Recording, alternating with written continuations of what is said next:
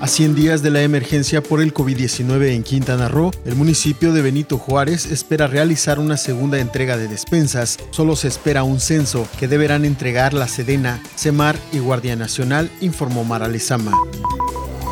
Alrededor de 40 escuelas han sido víctimas de los delincuentes, quienes aprovechando la emergencia sanitaria por COVID-19 han vandalizado o robado artículos de estos establecimientos.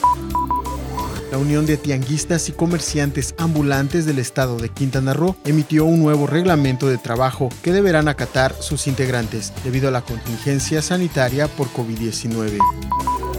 Toda la información completa a través del portal www.lucesdelsiglo.com.